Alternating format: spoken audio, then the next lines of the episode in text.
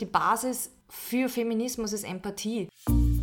Wir leben in einer sexistischen, patriarchalen, rassistischen Gesellschaft. Da ist es vollkommen klar, dass ganz, ganz viel von diesem Sexismus internalisiert ist. Der steckt in allen von uns. Die grundsätzliche Frage ist halt, wie man damit umgeht. Der Grund, warum wir uns alle schlecht fühlen, ist die Verschränkung von Patriarchat und Kapitalismus. Feminismus, wie ich ihn verstehe, ist einerseits eine Haltung, andererseits eine Bewegung zur Transformation der Geschlechter und damit der Gesellschaftsverhältnisse. Es wäre meiner Ansicht nach eine Form von mangelndem Verständnis für gesellschaftliche Zustände, wenn man nicht empört zumindest oder wütend darüber ist, welche Ungleichheiten eigentlich gesellschaftlich vorherrschen.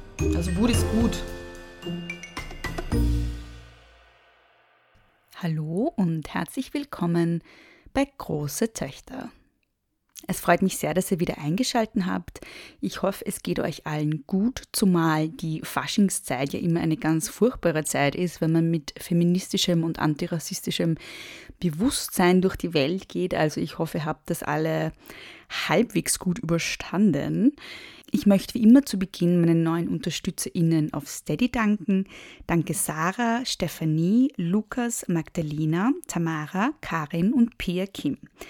Wenn du große Töchter auch gut findest und den Podcast unterstützen möchtest, dann kannst du das unter steadyhq.com slash große Töchter Podcast. Das ist die einzige Finanzierung, die ich für diesen Podcast im Moment habe und es ist auch so ein bisschen das Ideal, dass er von HörerInnen finanziert wird, damit er gänzlich unabhängig bleibt. Also falls du diese Arbeit hier unterstützenswert findest, kannst du mit Steady dazu beitragen, dass sie weiter existiert und dass sie besser wird. Sonst habe ich heute eigentlich keine Ankündigungen zu machen und deshalb geht es auch gleich weiter zum Intro für die heutige Folge. Heute ist Viktoria Spielmann zu Gast, von der alle glauben, sie heißt Viktoria Spielfrau, tut sie nicht. Viktoria ist Gewerkschafterin, Viktoria ist Aktivistin, sie ist Mitinitiatorin des Frauenvolksbegehrens und sie arbeitet im Arbeitsmarktservice im Bereich Frauenförderung und was sie dort macht, erzählt sie uns heute. Außerdem sprechen wir über geschlechtsspezifische Hürden auf dem Arbeitsmarkt. Wir sprechen über Schranken, die das sehr selektive Bildungssystem in Österreich für Menschen aufzieht, über das bedingungslose Grundeinkommen und über Arbeitszeitverkürzung. Viel Spaß mit dem heutigen Interview. Hallo, liebe Viktoria. Hallo. Es freut mich sehr, dass du dir Zeit genommen hast. Ähm, ich beginne mal mit, wer bist du und was machst du? Ähm, ja, ich bin die Viktoria Spielmann, auch bekannt als Wiki Spielfrau auf und, Twitter und Instagram. Und du heißt nicht Spielfrau. Nein, genau. Spielmann und alle genau. glauben, du heißt Spielfrau. Ja, genau. Das, ja, das finde ich immer sehr, mhm. sehr super. Ähm, was mache ich so? Ja, ich bin sozialpolitische Aktivistin, gesellschaftspolitische Aktivistin. Ähm, ich bin Gewerkschafterin, also ich bin AK-Rätin für die alternativen und grünen Gewerkschafterinnen. Mhm. Ähm, und ich arbeite beim AMS in der Grundlagenabteilung Arbeitsmarktpolitik für Frauen. Mhm. Ähm, was macht diese Grundlagenabteilung Arbeitsmarktpolitik für Frauen? Also wir sind prinzipiell zuständig für Frauenförderung am Arbeitsmarkt mhm. und im AMS. Das bedeutet, ähm, dass Frauen anders von Arbeitslosigkeit betroffen sind als Männer. Mhm. Und wir achten sozusagen darauf, dass die Frauen am Arbeitsmarkt gefördert werden und die arbeitslosen Frauen, damit es eben äh, ein Gleichgewicht gibt zwischen mhm. den Geschlechtern, mhm. weil es eben immer noch sehr viele strukturelle Diskriminierungen gibt und da versuchen wir dagegen zu halten. Mhm. Und wir haben auch die äh, Unternehmensstrategie Gender Mainstreaming. Das bedeutet, wir schauen uns wirklich alle Prozesse immer in Bezug auf Geschlechtergerechtigkeit an und sind auch dafür zuständig, dass das in allen Prozessen Einzug hält. Welche, also du hast schon von den strukturellen Hürden gesprochen, die es gibt für Frauen. Was, was, was ist das?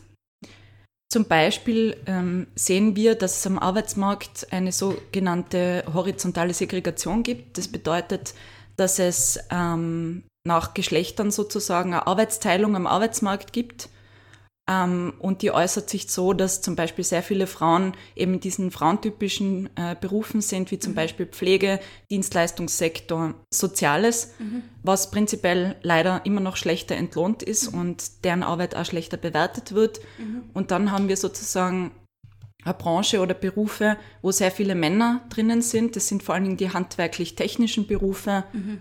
Und äh, das geht halt einher mit besseren Aufstiegschancen und generell besseren Einstiegsgehältern. Mhm.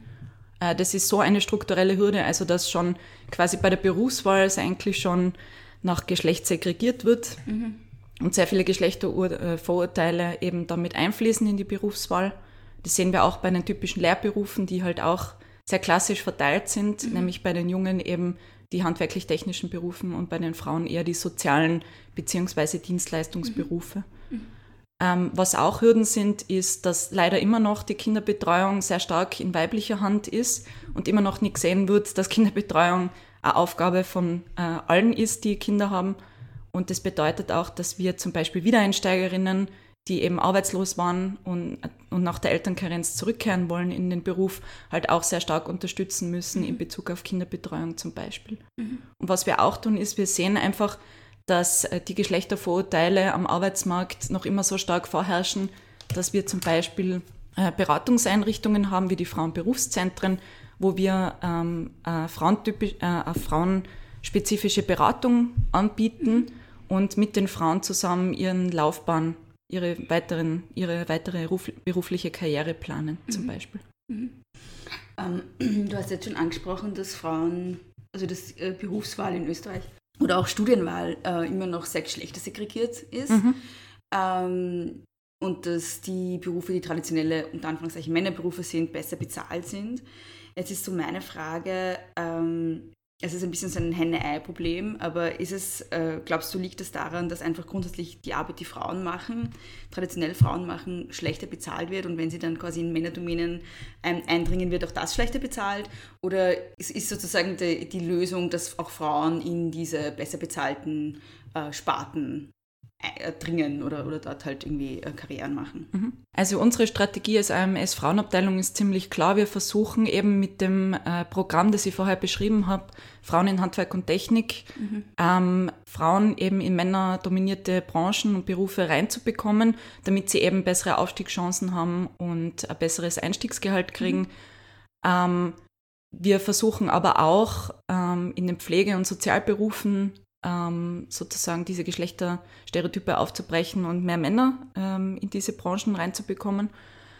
Ähm, aber ja, natürlich ist ein Henne-Ei-Problem. Äh, das Problem fängt aber schon damit an, ähm, dass zum Beispiel die Gewerkschaft immer wieder argumentiert, dass in den äh, typischen Frauenberufen äh, weniger Frauen organisiert sind und mhm. dadurch ihre Verhandlungsmacht kleiner ist, mhm. ähm, weil es bei den Kollektivverträgen schon äh, ziemliche Unterschiede auch gibt. Also der Metallerinnen KV zum Beispiel ist ziemlich äh, gut und im Vergleich dazu jetzt gerade die Kämpfe, die im Sozialbereich gefochten werden, die ja vor allen Dingen, also wo vor allen Dingen Frauen und Migrantinnen beschäftigt sind, mhm. ähm, dementsprechend andere Einstiegsgehälter vorherrschen.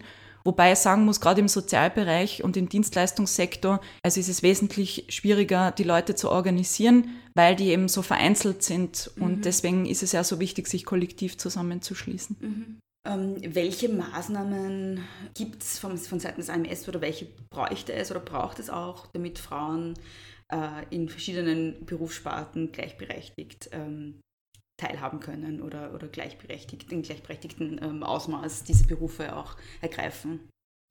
Ja, ich finde, dass ähm, vor allen Dingen in der Bildung angesetzt werden müsste. Mhm. Also gerade schon in der Elementarpädagogik eigentlich, mhm. also schon im Kindergarten, versuchen eben diese Geschlechtervorurteile ähm, massiv aufzubrechen. Mhm. Ich glaube, das ist ein ziemlich wichtiger Hebel. Man müsste auch ähm, in den Schulen, wo es dann um Berufsorientierung geht, äh, viel mehr den Fokus drauf legen, eben ähm, zu erklären, dass es darum geht, dass alle ihre Möglichkeiten ausschöpfen können sollten mhm. und es eben nicht darauf ankommen sollte, was für ein Geschlecht man hat oder mhm. was für vorgegebene gesellschaftliche Normen da ähm, auch mit reinspielen. Also das finde ich eigentlich relativ wichtig.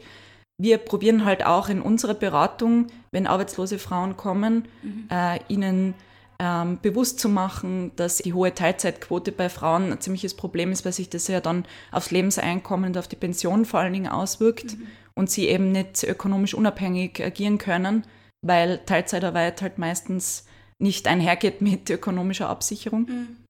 Und da probieren wir schon immer wieder die Frauen zu motivieren, sich vielleicht in andere Branchen oder Berufe hinzuorientieren und wir unterstützen sie damit eben auch mit den Förderprogrammen, die wir haben. Mhm. Ähm, du hast es ja schon angesprochen, beim AMS habt ihr natürlich ähm, am meisten zu tun mit äh, Personen, die gerade auf Arbeitssuche sind.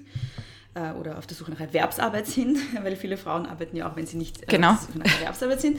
Erwerbsarbeitslosigkeit ist genau, das. Ja. Genau, Und ähm, da ist so meine Frage, was äh, gibt es da für geschlechterspezifische Hürden auch auf der Suche nach Erwerbsarbeit? Also ähm, gibt es da irgendwelche besonderen Hürden, die Frauen haben im Vergleich zu Männern?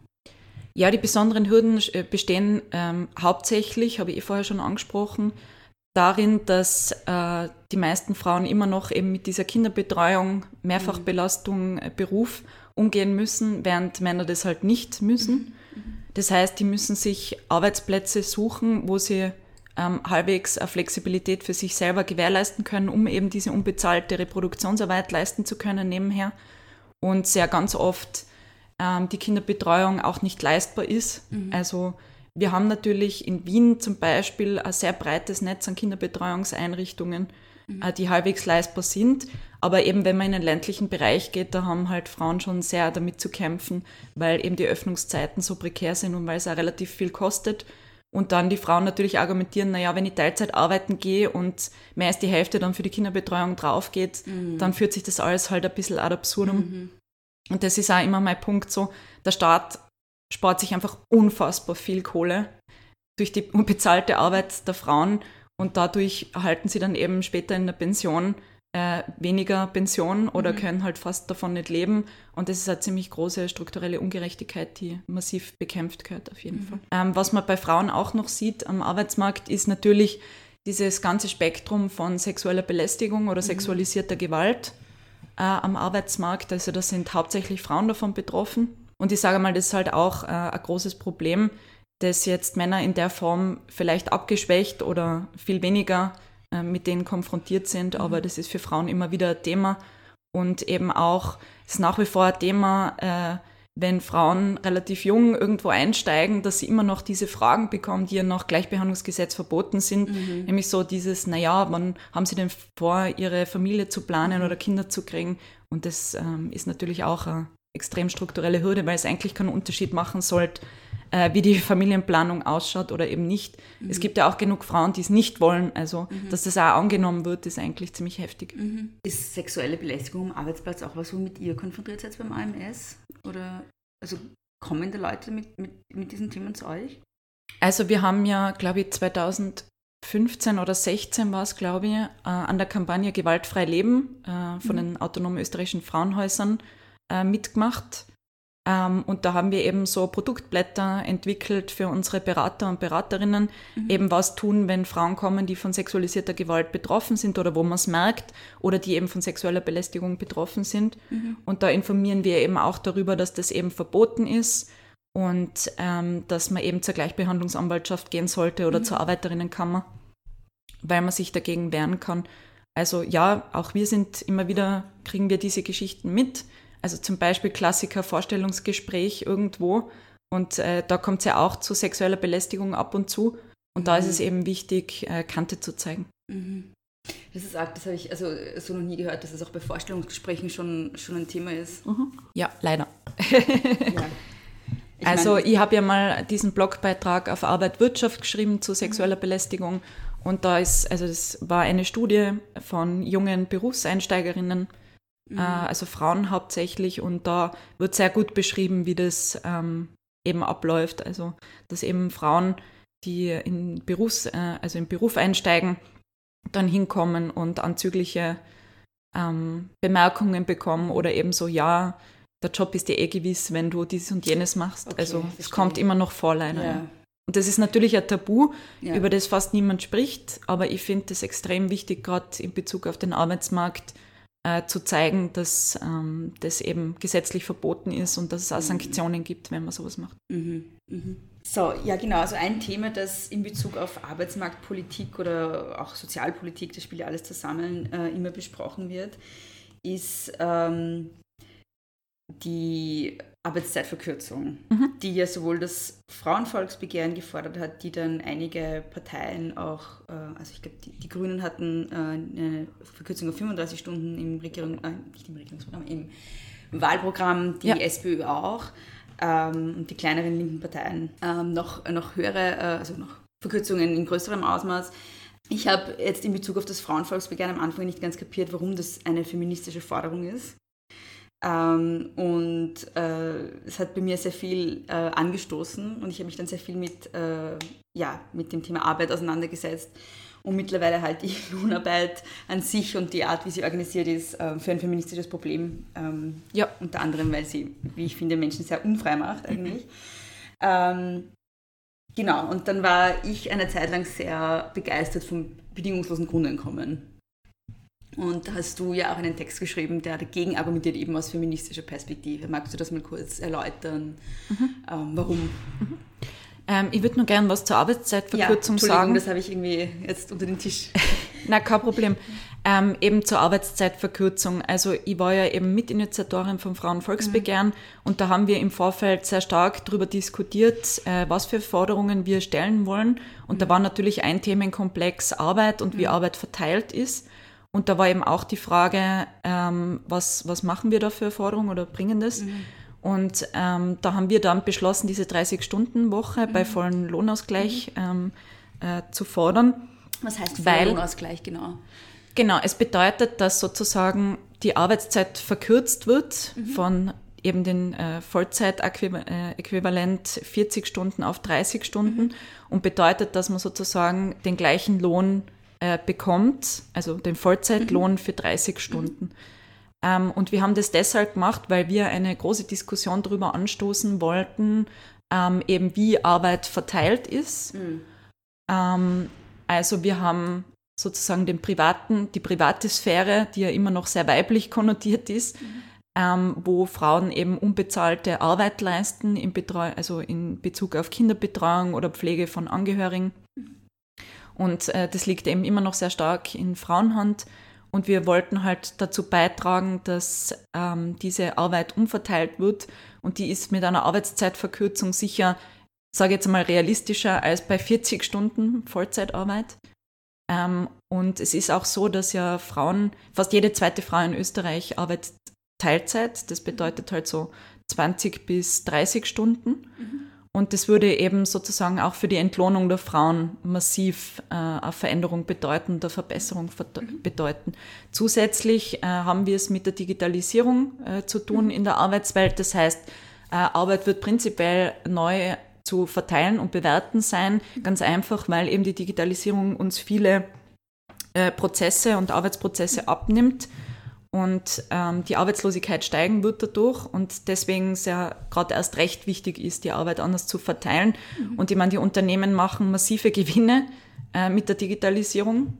Ähm, und ich finde halt, dass diese Gewinne gesellschaftlich verteilt werden müssen und die Arbeitszeitverkürzung wäre eine Möglichkeit, das gesellschaftlich sozusagen zurückzugeben. Mhm. Zum bedingungslosen Grundeinkommen. Also mein Punkt ist, wir, wir sprechen ja quasi von einem Wirtschaftssystem, das kapitalistisch ist. Mhm. Das bedeutet, es äh, funktioniert über Arbeitskraft mhm. und über Kapital. Mhm.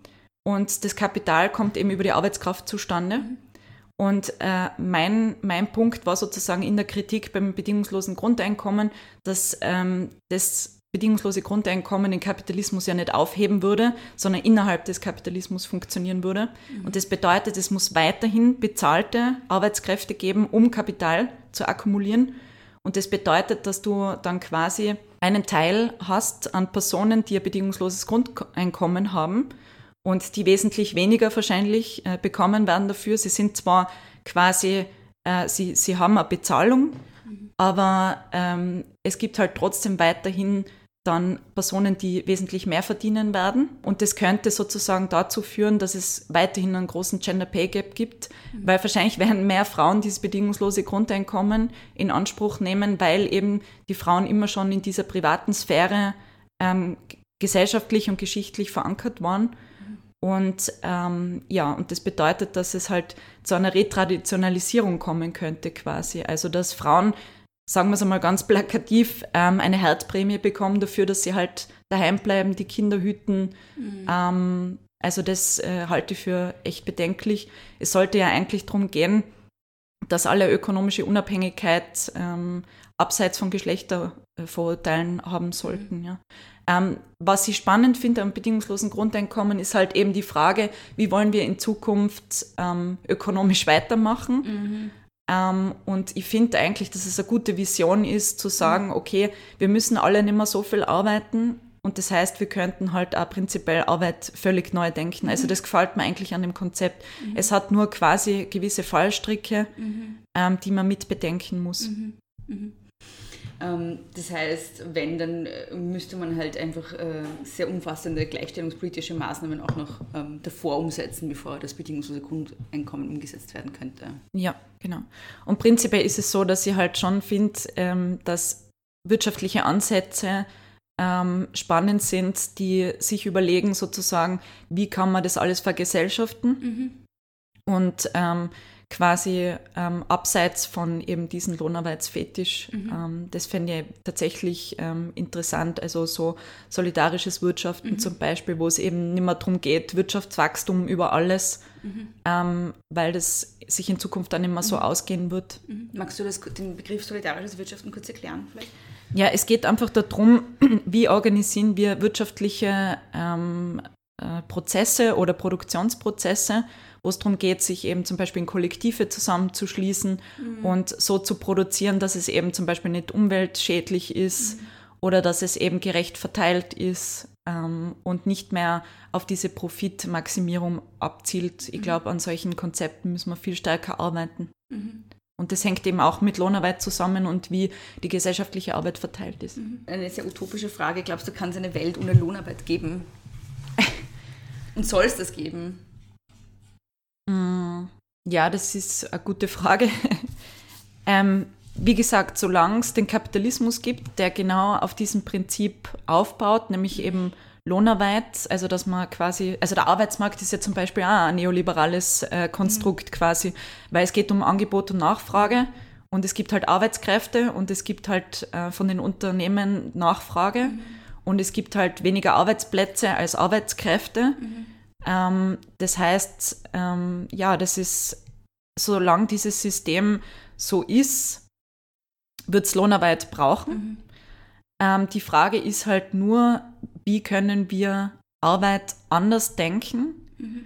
ähm, so dass sie diesen Zwangscharakter halt nicht mehr hat, weil im. Endeffekt ist Lohnarbeit natürlich hat immer was mit Zwangscharakter zu tun, weil ich kann mir halt nicht aussuchen, ob ich arbeiten will mhm. oder nicht, mhm. sondern ähm, ich bin quasi angehalten dazu, weil ich sonst kein Einkommen habe. Mhm. Und ich sage mal, ich bin in einer sehr privilegierten Situation, weil ich mittlerweile äh, in einem Job arbeite, der mich sehr erfüllt und mhm. wo ich einen sehr hohen Sinn darin sehe. Und deswegen ist es für mich jetzt auch kein Problem, diese Lohnarbeit zu machen. Ich mache sie auch gern. Nur sieben Jahre davor zum Beispiel, wo ich halt keine Berufsausbildung gehabt habe und noch nicht äh, abgeschlossenes Studium mhm. gehabt habe, was ich ja immer noch nicht habe, aber es wird bald kommen, es ist bald vorbei. Ähm, da habe ich mir das halt nicht aussuchen können, sondern da war ich sozusagen gezwungen, mir einen Job zu suchen, wo es super schlechte Arbeitsbedingungen gegeben hat ähm, und wo die Entlohnung ähm, sehr schlecht war, also im Einzelhandel mhm. mit der untersten Kollektivvertragseinstufung. Mhm. Also ich sprich von äh, Lohnarbeitsverhältnissen, wo du nicht einmal 1000 Euro für 40 Stunden kriegst. Mhm. Und das gibt es halt nach wie vor in Österreich ja. und das wird halt auch immer wieder totgeschwiegen, ist so ein bisschen mein Eindruck. Also es gibt halt einfach einen äh, krassen Niedriglohnsektor, wo halt vor allen Dingen eben äh, Personen mit Migrationsgeschichte angestellt sind oder eben auch Frauen. Äh, prekäre Beschäftigungsverhältnisse. Da hat die Veronika Born-Menas bei dir eh schon drüber mhm. gesprochen. Ähm, und das ist halt auch gesellschaftliche Realität in Österreich. Und das bedeutet, dass ich immer wünschen würde, dass wir über Arbeit sprechen in der Hinsicht ähm, sozusagen, was ist gesellschaftlich notwendig und mhm. was wollen Menschen machen und wie ist wie, wie kann man das quasi anders denken? Mhm. Da fehlen uns leider auch in der Linken, finde ich, noch viel zu sehr die Utopien mhm. und die Visionen, äh, wie das ausschauen könnte. Mhm. Ähm, aber ja, Lohnarbeit im Kapitalismus abzuschaffen, wird sehr schwierig sein. Ja, ja. Ähm, weil du schon vorhin davon gesprochen hast, dass du quasi privilegiert bist, weil du einen Job hast, den du sehr gerne machst. Ähm, ich sehe irgendwie ein Problem bei der Debatte auch darin, dass es halt ähm, wie so oft so ist, dass die, die an und für sich ähm, Arbeit haben, die sie relativ erfüllen im Vergleich zu anderen, mhm. hauptsächlich diese Debatte führen und man die Stimmen derer, die halt arbeiten gehen, weil sie halt echt, also um sehr wenig Geld, weil sie halt irgendwie müssen, man kaum hört. Und das sehe ich auch als Problem, wenn es ums bedingungslose Grundeinkommen geht, weil ich glaube halt schon, dass es auf einen Schlag sehr viele Menschen auch aus der Armut helfen könnte. Mhm. Was ich vorher beim bedingungslosen Grundeinkommen vergessen habe, noch dazu zu sagen, ähm, ja, es könnte Personen helfen, aus äh, Armut rauszukommen. Die Frage ist halt, was äh, das bedingungslose Grundeinkommen ökonomisch für Auswirkungen hätte. Mhm. Also ich habe halt ein bisschen die Befürchtung, sagen wir es mal so, dass dann, äh, weiß ich nicht, Gesundheitsleistungen oder eben so gesellschaftliche äh, Leistungen wie eben Pflege und Kinderbetreuung und das ganze Infrastruktursystem ähm, sozusagen dann äh, privatisiert werden würde. Mhm weil man dann sagt, naja, die Personen kriegen eher bedingungsloses Grundeinkommen und warum sind sie dann noch auf diese staatlichen Leistungen angewiesen? Also es könnte halt auch diesen Effekt haben. Deswegen bin ich da ein ähm, bisschen skeptisch und deswegen glaube ich auch, dass es einige von den Neoliberalen fordern, mhm. weil sie eben sehen, ja, okay, dann kann man das wieder individualisieren und nicht mhm. zur staatlichen oder gesellschaftlichen Aufgabe machen, sondern dann hat man eh ganz viele Leute, die freigestellt sind sozusagen mhm. von Lohnarbeit, die das dann ja im Privaten leisten können. Und mhm. dann sind wir wirklich in einem System drin, das ich ähm, auf alle Fälle nicht haben will. Aber ja, das, wie gesagt, das bedingungslose Grundeinkommen äh, zeichnet zumindest ähm, ein, eine Möglichkeit auf, wie es anders funktionieren könnte. Mhm. Mir ist halt immer nur wichtig, eben diese ökonomischen Implikationen im äh, Blick zu behalten. Mhm. Und äh, gerade was jetzt die Sozialhilfe anbelangt zum Beispiel, ist ja auch sehr problematisch, dass zum Beispiel äh, das Familieneinkommen oder das Haushaltseinkommen quasi herangezogen wird und ähm, deswegen auch sehr viele Frauen und ihre Kinder von Armut betroffen sind, weil eben sie nicht als eigenständige ökonomische Subjekte gesehen werden, sondern eben als Familiensubjekt äh, Subjekt quasi. Ja. ja. Das ja auch sehr schwierig ist. Also mhm. man müsste ähm, viel daran arbeiten. Erstens, ja, dass, dass die Höhe einfach von der Sozialhilfe angehoben werden müsste. Und äh, zusätzlich müsste man eben diesen Personen auch eine Perspektive bieten, aus ähm, dem Bezug rauszukommen. Und eben da sind wir wieder bei dieser gesellschaftlichen Verantwortung, Arbeitslosigkeit oder Erwerbsarbeitslosigkeit zu bekämpfen. Mhm. Ähm, du hast kurz auch angesprochen, es gibt in, Link in der Linken auch sehr wenig irgendwie Utopien in Bezug darauf, wie man Lohnarbeit oder Arbeit insgesamt neu denken kann. Mhm. Ähm, aber welche Utopien gibt es? Welche Vorstellungen gibt es? Ich glaube, wie ich schon vorher gesagt habe, dass es darum gehen müsste, das Wirtschaftssystem völlig neu zu denken. Mhm. Ähm, nämlich in der Hinsicht, dass es nicht mehr darum geht, wie kann man eben maximale Profitmaximierung äh, rausschlagen mhm. und maximal am Wirtschaftswachstum die ganze Zeit. Also das gibt ja dieses äh, Wirtschaftswachstum-Dogma. Das müsste man einfach völlig neu überdenken und eben sich Konzepte überlegen, wie man solidarisch wirtschaften kann, mhm. wo es eben um äh, den Umstand geht, dass es ähm, nicht mehr darum geht, eben für Unternehmen Profitmaximierung mhm. äh, zu erwirtschaften, sondern so zu erwirtschaften, dass es eben umweltfreundlich ist, mhm. dass es ähm, gute Arbeitsbedingungen für alle gibt, mhm. ähm, dass, dass es gerecht, also dass das, was dann dabei rauskommt, gerecht verteilt wird auf die Gesellschaft ähm, und dass man, also es gibt auch spannende Ansätze zum Beispiel von äh, Unternehmen, die ähm, ihre Mitarbeiterinnen an dem Gewinn quasi oder an dem, was erwirtschaftet wird, beteiligt. Mhm. Und ich glaube, solche Konzepte müsste man viel äh, mehr ähm, promoten. Das Problem ist halt, im Kapitalismus äh, sind die halt dann quasi extrem im Wettbewerbsnachteil, weil eben das gesamte Wirtschaftssystem anders funktioniert. Und ähm, ich fände, es wären halt spannende Ansätze, sich zu überlegen, wie kann man wirtschaften, dass es für alle einen Gewinn hat und dass alle ein gutes Leben haben und gute Arbeitsbedingungen, das wäre wichtig. Mhm. Was ich besonders spannend finde gerade ist, dass zum ersten Mal, seit ich denken kann, dieses äh, Wachstumsdogma, wie du es genannt hast, auch mhm. ähm, in der öffentlichen Debatte angezweifelt wird mhm. durch ähm, ja, den Aktivismus gegen den Klimawandel, also durch Fridays for Future. Und das ist so eine interessante Verschränkung von, so, von Sozialpolitik und, und Klimapolitik, finde ich. Und dass das quasi in Kombination, ähm, äh, also das, das stellt halt quasi jetzt die Frage, inwiefern überhaupt Wirtschaften in der Form, wie es bis jetzt passiert ist, noch möglich ist in Zukunft.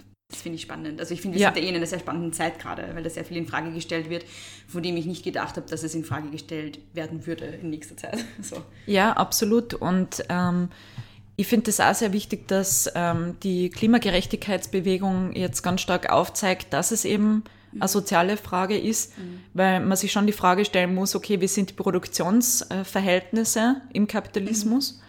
Und ähm, gerade wenn wir uns den Produktionssektor ähm, anschauen, muss es einfach eine radikale Umsteuerung geben, weil diese Jobs in Zukunft äh, so nicht mehr stattfinden können, weil die Klimakrise quasi sie dazu zwingen wird, anders ähm, äh, wirtschaften zu müssen. Mhm. Und äh, ich glaube, da müssen wir jetzt umbrechen, also das umbauen, weil in zehn Jahren wird es wahrscheinlich schon zu spät sein. Mhm.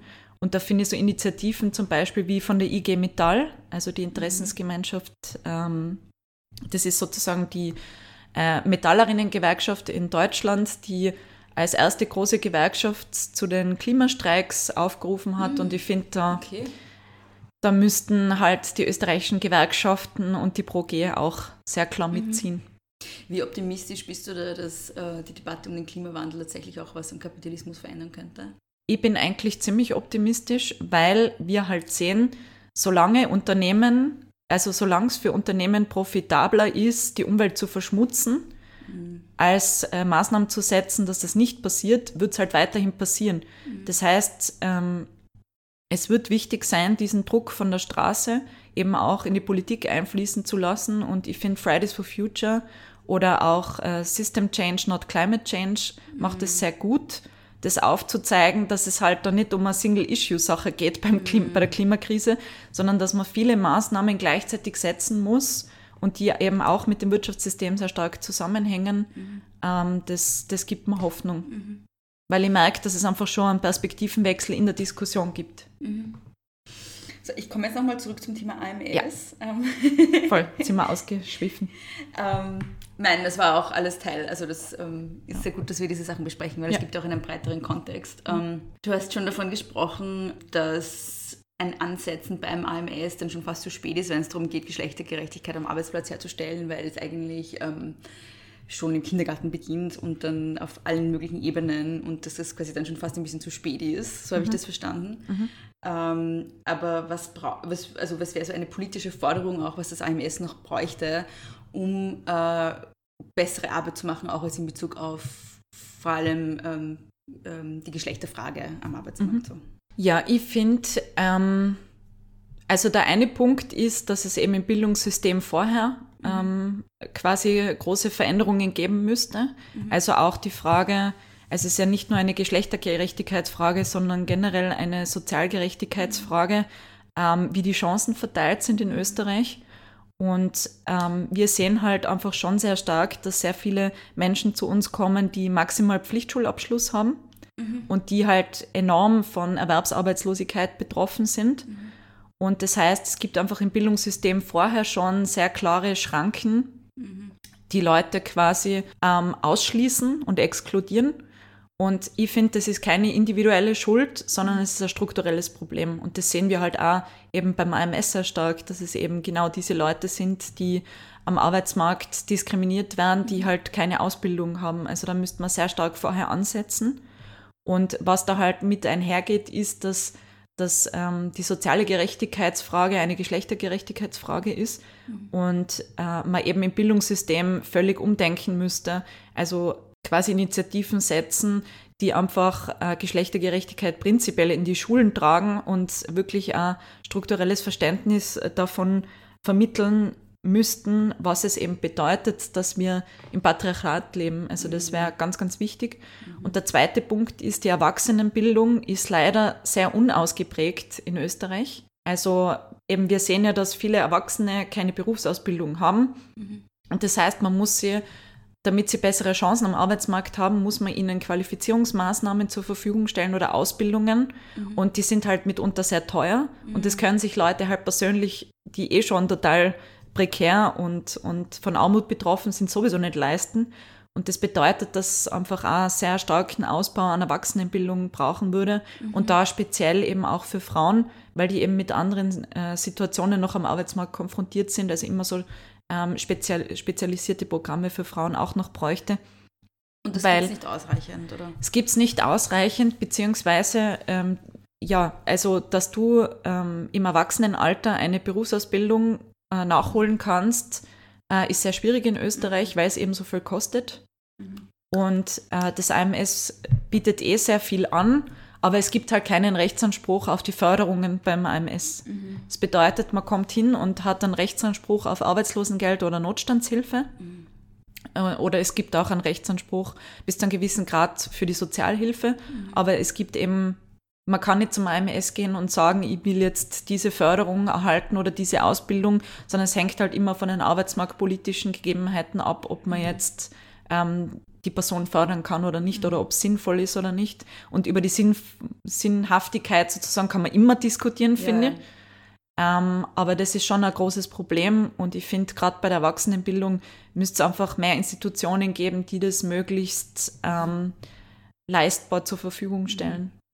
Also wir können da sicher nicht alles abdecken. Ähm, mit welchen Institutionen arbeitet ihr da zusammen? Äh, es gibt viele Trägerorganisationen im Erwachs in der Erwachsenenbildung, da- also von Volkshilfe bis BFI. Ähm, also gibt es wirklich sehr viele Institutionen und die werden auch über uns äh, mitgefördert. Aber wie gesagt, der Bedarf ist so groß, dass wir gar nicht alles abdecken können quasi. Und da bräuchte es auch wirklich noch mehr, müsste auch die öffentliche Hand noch mehr ähm, Geld in die Hand nehmen, weil ich finde, strukturelle Arbeitslosigkeit ist eben kein individuelles Problem. Also ich versuche wirklich immer sehr stark auf das hinzuweisen, sondern Arbeits Erwerbsarbeitslosigkeit ist ein strukturelles Problem, das eben schon im Bildungssystem anfängt und dann eben in der Pension also nicht aufhört, sondern sich weiterträgt. Ja. Und das bekämpft ja auch Armut nicht so. Wenn jetzt eine Person äh, zu euch kommt, die nur einen Pflichtschulabschluss hat zum Beispiel, ähm, was passiert dann weiter? Also wie, wie wird vorgegangen? Ja, es kommt erstens einmal darauf an, ob die Person in eine arbeitsmarktpolitische Zielgruppe fällt oder nicht. Okay. Also zum Beispiel, ähm, bevor ja die schwarz-blaue Regierung ähm, die Aktion 20.000 äh, abgeschafft hat, hat es zum Beispiel eigene Beschäftigungsinitiativen für ältere Arbeitslose gegeben, weil wir eben sehen, dass sehr viele ältere äh, Menschen, die erwerbsarbeitslos sind, am, am Arbeitsmarkt diskriminiert werden uns da einfach ähm, quasi Maßnahmen am sogenannten zweiten oder dritten Arbeitsmarkt nennt man das, das sind die geförderten Beschäftigungsverhältnisse, ähm, braucht.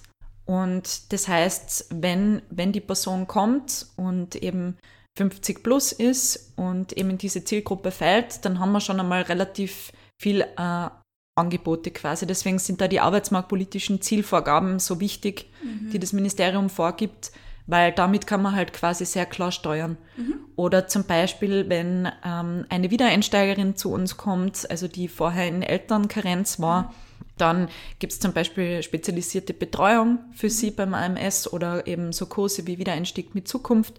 Und dann kann man die Person ähm, quasi diese Beratungsleistung ähm, auslagern und dort wird mit den Frauen eben dann ihr, ihre Perspektive besprochen und geplant und die nächsten Schritte. Das heißt, es gibt halt auch durchgängige Begleitung, was extrem wichtig ist für erwerbsarbeitslose Menschen, weil die halt schon mit sehr vielen Hürden konfrontiert sind, von Behörden wegen bis eben Diskriminierungserfahrungen und das ist sehr wichtig. Ja, ja wir fördern hauptsächlich schon äh, Personen, die einen Pflichtschulabschluss haben, weil es die einfach sehr viel schwieriger am Arbeitsmarkt haben, als jetzt Personen, die, ähm, weiß ich nicht, einen Lehrabschluss haben oder akademische Ausbildung. Also das sind schon äh, die Personen, die unsere Hauptzielgruppe sind quasi.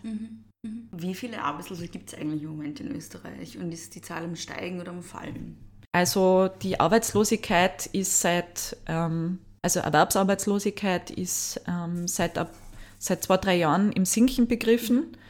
Äh, aber die Wirtschaftsprognosen sagen, dass die Erwerbsarbeitslosigkeitsquote wieder raufgehen wird. Das hängt damit zusammen, wie die Konjunktur gerade läuft, also ob es einen wirtschaftlichen Auf- oder Abschwung gibt. Weil wenn es einen wirtschaftlichen Aufschwung gibt, dann ist es meistens so, dass es mehr Arbeitsplätze gibt, weil man mehr Aufträge als Unternehmen zum Beispiel vergeben kann, weil die Nachfrage größer ist. Und wenn es aber einen wirtschaftlichen Abschwung gibt, dann sehen wir natürlich schon, dass die Arbeitslosigkeit wieder steigt. Ähm, es gibt verschiedene Zahlen, wie man das messen kann. Ähm, es gibt zum Beispiel die Messung, ähm, wie viele von Arbeitslosigkeit betroffen sind und zum Beispiel sich beim AMS angemeldet haben als arbeitslos. Äh, es gibt aber auch die Berechnung, dass man sozusagen kumuliert übers Jahr sich anschaut, ähm, durchschnittlich, wie viele Leute arbeitslos waren. Also 2018 waren fast eine Million Menschen von Arbeitslosigkeit betroffen und die Arbeitslosenquote lag bei durchschnittlich 8 Prozent mhm. übers Jahr gesehen.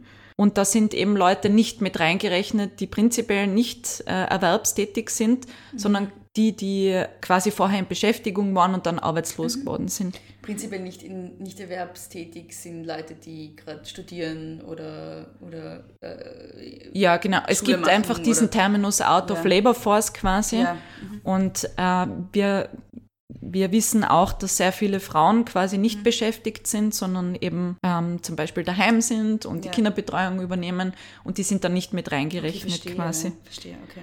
Und wenn man sich jetzt diese Arbeitslosenquote nach Geschlechternverteilung anschaut, dann sieht man, dass eben äh, Frauen durchschnittlich zu 7,5 Prozent von Arbeitslosigkeit betroffen sind und äh, Männer mit 8,4 Prozent Arbeitslosenquote. Das heißt, die Arbeitslosenquote bei den Männern ist höher mhm. als die von Frauen.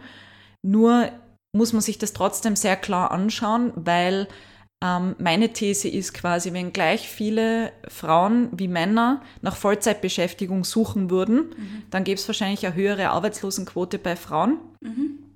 weil die Frauen äh, sehr viel öfter nach prekären Beschäftigungsverhältnissen suchen mhm. und die auch öfter annehmen.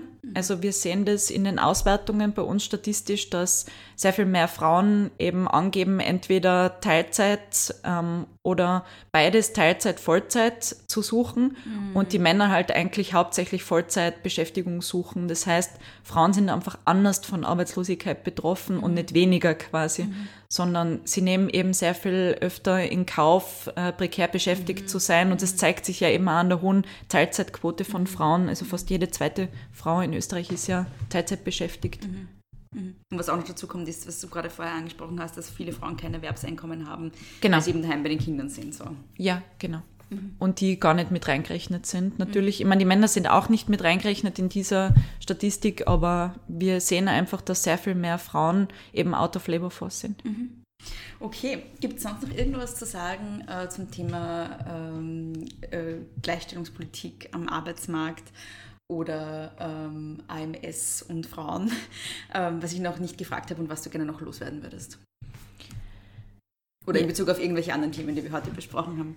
Ähm, ja, ich finde es einfach sehr wichtig, nochmal zu betonen, dass äh, es uns als feministischer Bewegung darum gehen muss, dass Frauen vor allen Dingen ökonomisch unabhängig sind. Mhm. Das bedeutet, dass sie ähm, ein Leben leben können, das so selbstbestimmt wie möglich sein sollte, weil äh, wenn sie quasi ökonomisch also abhängig sind von zum Beispiel ihren Partnern, mhm. ähm, das quasi ähm, Machtverhältnisse gesellschaftliche zementiert. Und ich glaube, dass ähm, echte Wahlfreiheit und Gleichstellung nur möglich ist, eben wenn äh, Frauen nicht als ähm, ökonomisches Objekt äh, betrachtet werden oder als Anhängsel von ihren Männern. Mhm. Ähm, das finde ich sehr wichtig und das ist nach wie vor eine wichtige feministische Forderung, finde ich. Und ähm, das kommt mir in letzter Zeit irgendwie zu wenig ähm, aus der feministischen Bewe Bewegung auch rüber, dass das wirklich ein zentrales Thema ist, weil es eben auch um Gewaltverhältnisse geht. Mhm. Ähm, also wenn ich mir zum Beispiel nicht leisten kann, mich scheiden zu lassen, ähm, quasi, dann komme ich auch nicht aus, aus Beziehungen zum Beispiel heraus, die ähm, sehr schwierig sind. So. Mhm. Und ich finde einfach, dass, dass wir gesellschaftliche Verantwortung haben, dass äh, Frauen möglichst selbstbestimmt leben können und das bedeutet auch ökonomische Unabhängigkeit. Mhm. Vielen lieben Dank. Danke dir. Ähm, magst du noch den Leuten kurz sagen, wo sie dich im Internet finden?